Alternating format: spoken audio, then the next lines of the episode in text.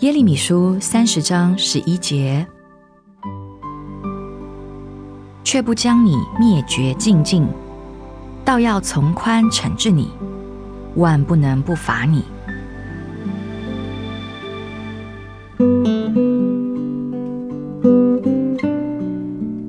这是主向他的百姓以色列人所说的话。主也是这样的对待他们。主总是以这一种态度来对待他的百姓，来对待他的每一个儿女。一个父亲不管教的儿女，算是怎样的儿女呢？你需要被管教，主万不能不罚你。管教是对你有益的。管教乃是出于爱，他管教你，并非是他恨你，乃是因为他爱你，因此他要从宽惩治你。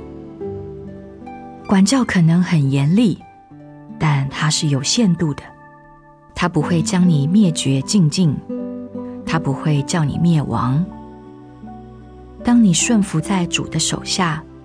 当主完成了他在你身上管教的目的，你将重见主的笑容。那时，你将在他的恩宠中欢心。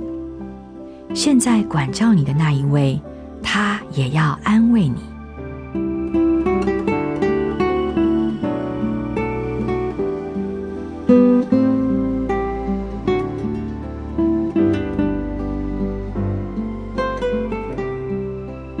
耶利米书三十章十一节，却不将你灭绝尽尽，倒要从宽惩治你，万不能不罚你。